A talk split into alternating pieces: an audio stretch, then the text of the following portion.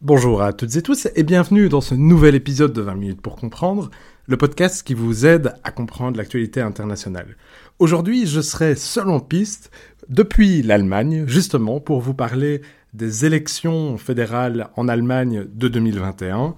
On va aborder donc tout ça ensemble pour que vous compreniez les enjeux de cette élection, son fonctionnement et les conclusions qu'on peut d'ores et déjà tirer de ces résultats. Alors bouclez votre sac et accompagnez-moi, direction l'Allemagne.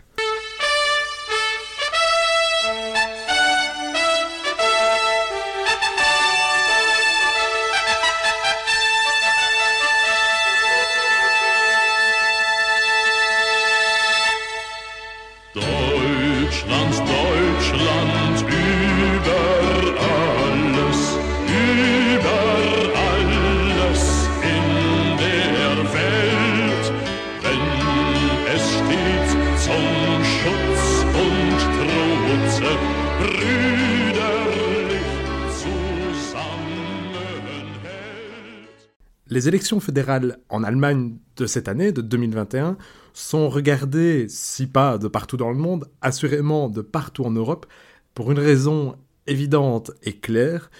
Pour la première fois depuis 16 ans, la première puissance économique de l'Europe et la quatrième puissance économique au monde ne sera plus dirigée par la chancelière Angela Merkel. Celle-ci a en effet décidé de ne pas se représenter pour un cinquième mandat à la tête donc de l'Allemagne. Alors qui pour lui succéder? Eh bien, bien que les votes se sont déroulés hier, la question reste ouverte. En effet, sachez que en Allemagne, c'est assez facile pour nous Belges, en tout cas pour nous auditeurs belges, de comprendre cela. Le gouvernement est un gouvernement de coalition. Ça veut dire que ce n'est pas comme en France où au soir du deuxième tour des élections présidentielles, on sait qui sera le patron du pays pour cinq ans. En Allemagne, il faut parvenir à avoir un gouvernement qui représente plus de 50% du Parlement, du Bundestag. Pour comprendre tout ça, on va d'abord regarder comment fonctionne ce système électoral allemand. Je vous parlerai ensuite très rapidement dans les grandes lignes de la campagne qui a eu lieu euh, et qui s'est donc terminée le dimanche 26 septembre 2021. Dans un troisième temps, je vous présenterai les résultats et quelques leçons politiques qu'on peut en tirer. Et enfin, je terminerai par une conclusion dans laquelle on essaiera ensemble de voir, on essayera en tout cas de voir ce que le futur a à réserver pour l'Allemagne et évidemment pour l'Europe. Alors, premier élément donc, en Allemagne, on fonctionne par un gouvernement de coalition. Cette coalition, et donc le gouvernement, est géré par un ou une chancelière. À titre indicatif, vous pouvez par exemple savoir que la coalition sortante, dirigée par Angela Merkel, qui est le gouvernement Merkel 4, était ce qu'on appelait la Große Koalition, c'est-à-dire une coalition qui unissait la CDU, donc qui sont les conservateurs, euh, disons le parti de droite, alliés avec le parti de gauche, le SPD. Alors ces deux partis représentent ce qu'on pourrait qualifier comme les partis traditionnels allemands. Donc à gauche, on a la social-démocratie avec le Sozialdemokratische Partei Deutschland, donc le SPD. Et puis vous avez la démocratie chrétienne qui est donc représentée par la CDU, donc le Christlich-Demokratische Union Deutschland. Alors sachez que la CDU n'est pas le seul parti au gouvernement qu'on pourrait qualifier de droite-centre-droit. Il y a également l'Union chrétienne sociale, donc un parti en Bavière, c'est la CSU.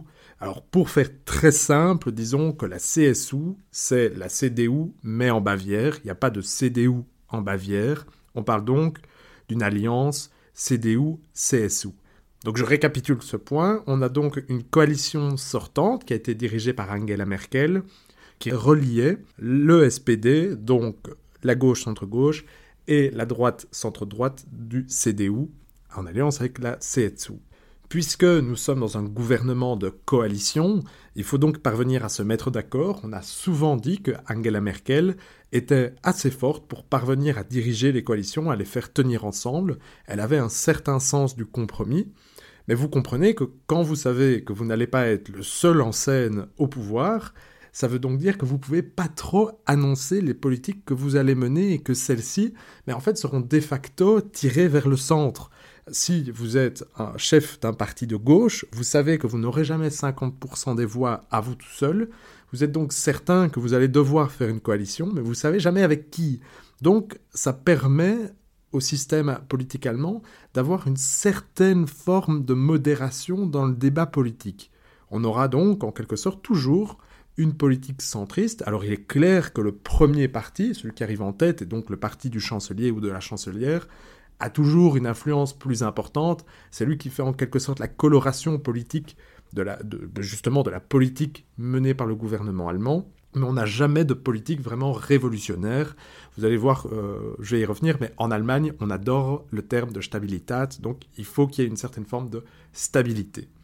Mais cette stabilité est de plus en plus, si pas menacée, en tout cas elle doit être nuancée légèrement, car on observe qu'il y a de plus en plus de partis qui sont représentés au Bundestag, je vais y venir. Puisqu'il y a de plus en plus de partis, il y a une offre de plus en plus importante.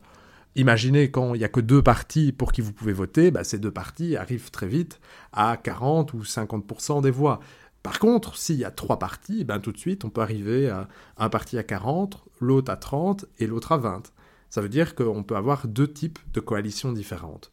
Pour vous donner un exemple très concret, pour les élections de 2021, trois partis faisaient la course en tête. Vous aviez le parti d'Angela Merkel, donc la CDU, dirigé par Armin Laschet.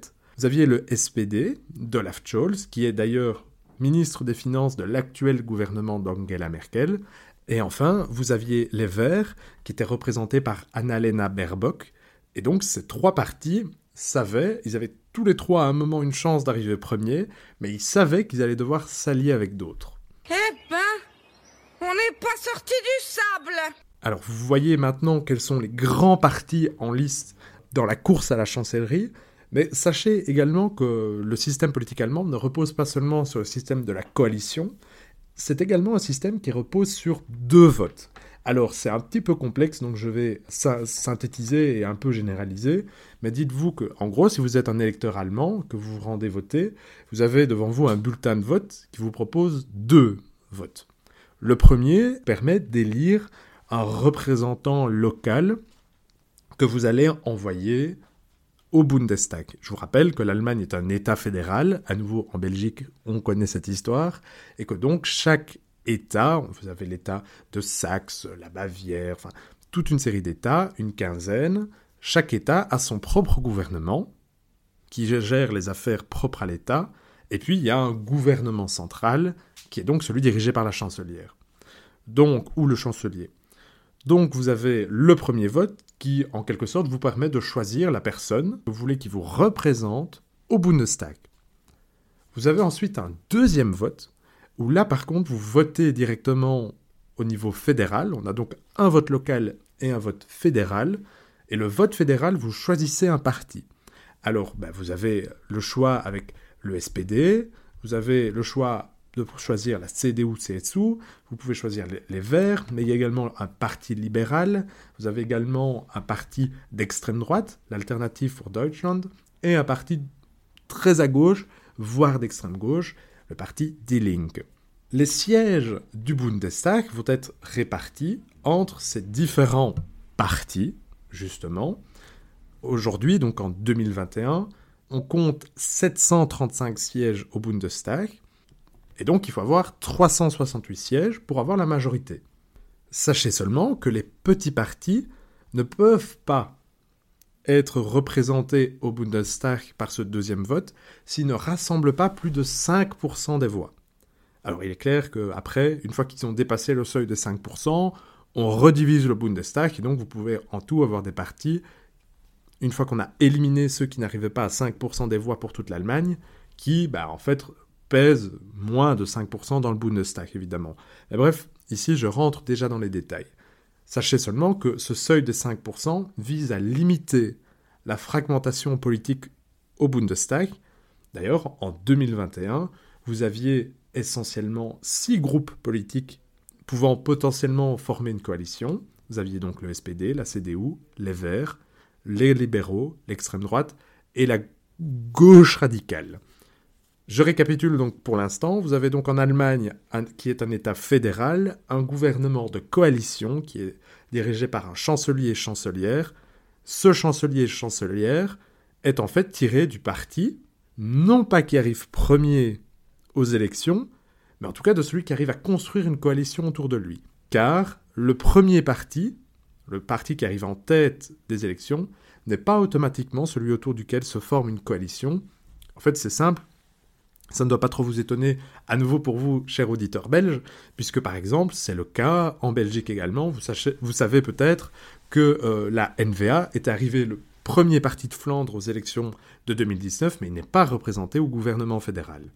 En gros, après le vote, s'ouvre donc une période de transition au cours de laquelle le premier parti, mais le deuxième a aussi ses chances, en tout cas disons les deux premiers partis doivent essayer de convaincre un ou deux autres partis de les rejoindre et de former donc un gouvernement pour diriger l'Allemagne fédérale. der Menschenmenge bahnen wir uns den altbekannten Weg entlang der Gassen zu den Rheinterrassen über die Brücken bis hin zu der Musik, wo alles laut ist, wo alle drauf sind, um durchzudrehen. Wo die anderen warten, um mit uns zu starten und abzugehen.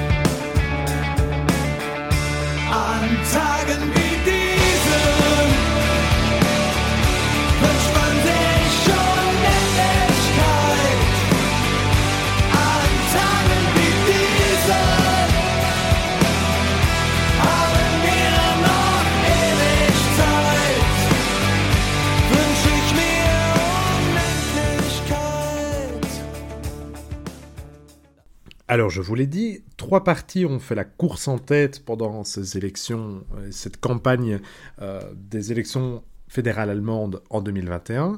On peut dire qu'au début, on avait les Verts, et puis que Annalena Baerbock a fait deux grosses bourdes.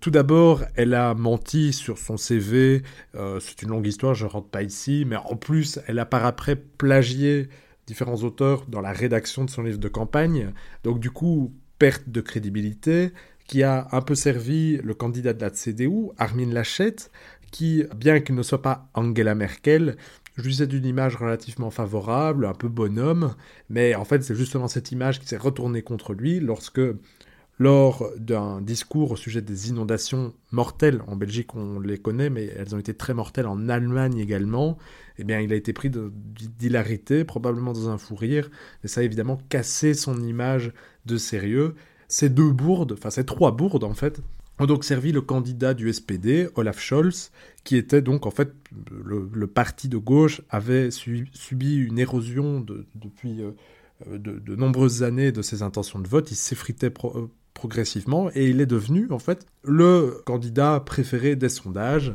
Et il est enfin arrivé en tête des élections de 2021. Mais avant d'aborder le résultat de ces élections, quelques petites remarques. Tout d'abord, je vous l'ai dit, puisque on va avoir une politique assez centriste, hein, d'une certaine mesure, eh ben en fait, ça permet aux électeurs une certaine volatilité. Euh, voilà, vous pourriez par exemple vous dire, je vais me diriger vers les Verts parce que euh, bon, ma cause principale, euh, c'est la lutte contre le réchauffement climatique, mais en fait, elle a fait trop de bourdes, Annalena Baerbock, et donc je vais me diriger vers la CDU, mais en voyant l'hilarité d'Armin Laschet, vous pouvez vous dire, non, ben, je vais aller vers le seul qui fait pas de bourde, le SPD, puisqu'au final, ce parti gouvernera avec peut-être mon premier ou mon deuxième choix. Donc en fait, cette obligation d'avoir, je veux dire, des nuances politiques permet aux électeurs une certaine volatilité. Dernier élément, la coalition va prendre du temps à se former, et donc sachez que le jour des élections allemandes n'a donc pas coïncidé avec le jour, le dernier jour d'Angela Merkel. Elle est toujours au pouvoir pour l'instant. Et d'ailleurs, petite histoire, donc en me baladant dans les rues de Düsseldorf, j'ai notamment vu une affiche du Forum, en fait, hein, donc de, de l'office allemand qui gère l'emploi et qui aide les chômeurs à en trouver un, qui euh, remerciait Angela Merkel. Il y avait une grande image d'Angela Merkel et ils expliquaient, ils disaient grosso modo, Merci pour vos 16 années de dur travail. C'est maintenant à nous de trouver du travail pour les Allemands. Donc vous voyez en fait qu'elle est extrêmement populaire encore en Allemagne aujourd'hui. Et d'ailleurs, 20 minutes pour comprendre est en train de préparer une série sur le bilan d'Angela Merkel, mais ça c'est une autre histoire. Quelles sont donc les différences entre ces trois parties? Eh ben, Au lieu de rentrer dans les détails, je vous propose d'être très succinct. Disons que les Verts, qui sont un parti très ancien en fait en Allemagne, enfin très ancien, ils ont 40 ans tout de même, ils sont déjà au pouvoir dans certaines coalitions régionales, ce qui pourrait vraiment les caractériser, outre évidemment l'importance qu'ils mettent dans la lutte contre le réchauffement climatique, c'est qu'ils se sont très fortement prononcés contre le gazoduc Nord Stream 2 qui a été terminé. Alors on viendra sur les enjeux de ce gazoduc dans un autre épisode, mais sachez que ça c'est vraiment la pomme de discorde qui les sépare profondément, une en tout cas, euh, de la CDU et du SPD. Ils sont également, d'une manière générale, beaucoup plus assertifs que ne l'était Angela Merkel sur les questions de politique étrangère, notamment sur les relations qu'il faut avoir avec la Russie et la Chine. Pour le parti d'Angela Merkel, donc la CDU, ils se sont bien plus engagés en faveur d'une Europe de la défense, d'une autonomie stratégique européenne, bien que ce soit des termes un peu compliqués en Allemagne, mais à nouveau, je rentre pas ici dans les détails, là où le SPD et les Verts sont plus pris dans une certaine forme de pensée un peu pacifiste. Alors, ils veulent également préparer la Bundeswehr, et euh, donc l'armée allemande, et que celle-ci participe à des opérations, notamment sous l'égide de l'ONU, voire de l'OTAN. Sachez toutefois que les soldats allemands ne combattent pas, en fait. Hein. ils font surtout des missions logistiques. On comprend pourquoi, hein, au, regard de l'histoire.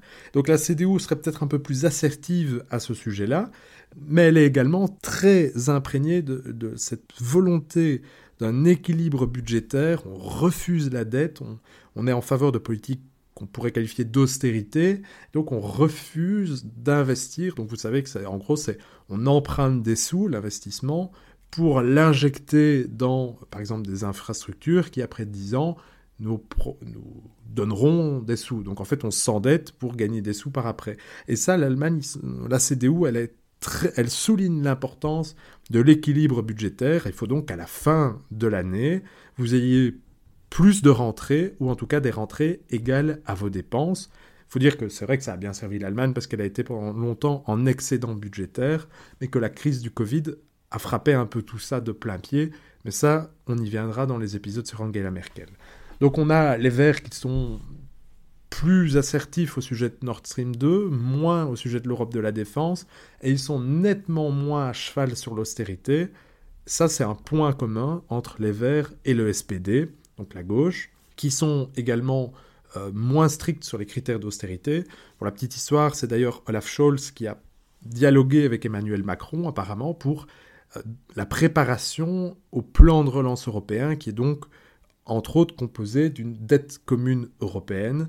À nouveau, tout ça, ce sont, c'est peut-être un peu compliqué, on y viendra en temps voulu.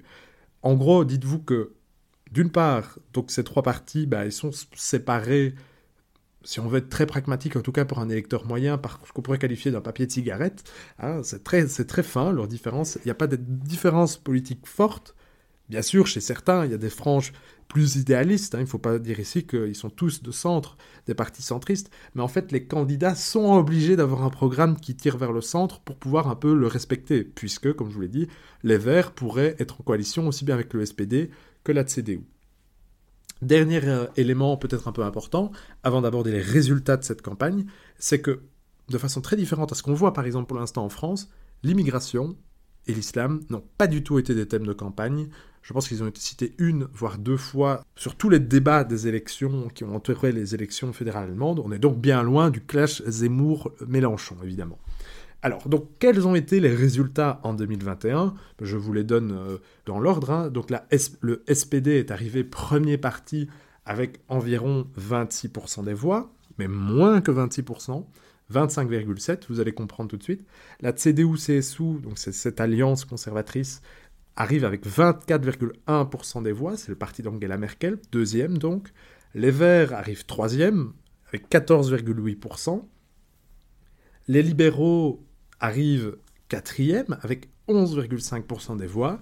Vient ensuite l'extrême droite de l'AFD avec 10,3% des voix. Et enfin, la gauche, qu'on pourrait qualifier de radicale, qui arrive avec 4,9% des voix. Alors il est possible qu'entre-temps, euh, il y ait quelques ajustements dans ces, résultats. Il faut évidemment pas prendre note. Je vais vous expliquer en quoi ils sont intéressants et qu'on peut tirer quelques leçons politiques à leur sujet. Tout d'abord, le parti d'Angela Merkel, qui est vraiment un des grands partis euh, donc traditionnels de l'Allemagne, s'est écrasé à ces élections en 2021. Il arrive à 24,1%, c'est son pire score de son histoire, donc depuis euh, la fin de la Deuxième Guerre mondiale. A contrario, le SPD, contre euh, l'érosion progressive que, de ces résultats dont je vous ai parlé, et se hisse à la première place. Il a donc, on pourrait dire, un avantage, c'est pas une voie toute tracée, mais un avantage de la constitution d'une coalition. Pourquoi est-ce que j'ai insisté sur le fait qu'il n'avait pas 26% C'est que si vous additionnez, en tout cas pour l'instant, les résultats du SPD et de la CDU, ils arrivent à 49,8%. Alors bien qu'ils arrivent en dessous du seuil de 50%, ils peuvent tout de même, s'ils le souhaitent, former un gouvernement, puisqu'en réalité, le résultat du premier vote, donc les députés qui ont été envoyés, eh bien en quantité, si on additionne les députés envoyés par le SPD et par la CDU, on arrive à, plus de la moitié des sièges du Bundestag. C'est un peu compliqué, mais voilà. Euh, Dites-vous simplement que, en gros, bien qu'ils soient à moins de 50%, ils peuvent renouveler la Große Koalition, mais ils ont déjà annoncé tous les deux, ces deux partis, qui ne souhaitaient pas le faire. Notons que en 2017, lors donc des élections précédentes, on était dans un même schéma. Donc les deux partis, SPD et CDU, avaient annoncé qu'ils ne voulaient pas collaborer ensemble. Le, la CDU avait alors essayé de partir vers une coalition dite jamaïcaine, donc avec les libéraux qui sont de couleur jaune, le noir de la CDU et le vert des verts, justement, mais en fait, en fin de compte, les libéraux, donc le FDP, s'étaient retirés. On avait quand même eu une grosse coalition. Mais bref, faut retenir ici que les deux partis traditionnels ne peuvent plus s'allier. Il va donc falloir faire ménage à trois. Ce qui est important, c'est cet élément. C'est la première fois au niveau fédéral hein, de, l'histoire de l'Allemagne qu'il faudra une coalition à trois partis. C'est déjà le cas dans les Länder, donc dans les États euh, fédérés, mais au niveau fédéral, c'est la première fois. Et là, les paris sont ouverts. Vous avez les Verts qui, bien qu'à un moment ils étaient en tête, arrivent troisième, mais c'est tout de même leur meilleur score de, le, de, leur histoire. Donc on pourrait qualifier ça d'une victoire pour les Verts, d'une victoire pour le SPD, d'une défaite pour la CDU et le FDP, donc c'est-à-dire le Parti libéral, euh, l'acronyme euh, élogieux évidemment, se maintient. Et enfin, on a l'extrême droite de l'AFD qui est en perte de vitesse, qui s'est un peu heurté ici à un plafond de verre. Intéressant toutefois, elle se stabilise et elle est très ancrée à l'est du pays, c'est-à-dire que l'ancienne République euh, communiste d'Allemagne de l'Est vote aujourd'hui à l'extrême droite. À nouveau, on pourrait disserter des heures là-dessus, mais ce ne sera pas le cas ici. Alors, quelles sont les pistes? Qu'est-ce qui pourrait arriver, en dernière partie de cet épisode, à l'Allemagne dans les prochains mois? Parce que créer une coalition va donc prendre des mois. Alors, on a vu hein, au cours notamment du troisième débat que les liens se réchauffaient entre le parti de gauche, le SPD, de Scholz, arrivé premier, et les Verts d'Annalena Baerbock, arrivé troisième. Néanmoins, si on met ces deux partis ensemble, ils arrivent environ à 40%. On n'a donc pas assez. Alors, il y avait eu des prétentions qui venaient de la CDU qui indiquaient que le SPD allait essayer de faire une coalition très très à gauche. Ils expliquaient que c'était gauche-gauche en prenant le parti d'extrême gauche des Linke avec. Mais là, à nouveau, ce n'est pas possible puisque ce, parti n'a qu'environ 5%. Donc si on met les trois partis ensemble, les trois partis dits de gauche, eh ben, on arrive à 45%. Ça ne marche donc pas. Et là, on a donc ce qui, d'un point de vue démocratique, est intéressant, une situation dans laquelle les troisième et quatrième partis, donc Groen et FDP, les Verts et les libéraux, deviennent les faiseurs de roi. Ils se sont dit directement après les élections euh, qu'ils allaient d'abord s'entendre à eux deux, donc le troisième et quatrième parti, et voir avec lequel des gros partis ils avaient envie de travailler. Alors bon, évidemment, ça ne veut pas dire que Olaf Scholz et Armin Laschet, donc euh, je répète, hein, le candidat de gauche et le candidat de droite restent les bras ballants, mais on est vraiment dans une situation très intéressante d'un point de vue de la, euh, bah oui, d'un point de vue démocratique et des négociations politiques, en fait, on va voir qui arrivera à mettre d'accord et les Verts et les libéraux. Alors, ou bien on aura une coalition jamaïcaine euh, sous l'égide donc de la CDU de Armin Laschet. Je rappelle que même si il est arrivé deuxième, il peut devenir chancelier. Ou bien on aura une coalition faite à base de vert, de jaune, de rouge sous Olaf Scholz. Alors, qu'est-ce qui attend l'Allemagne dans les mois à venir?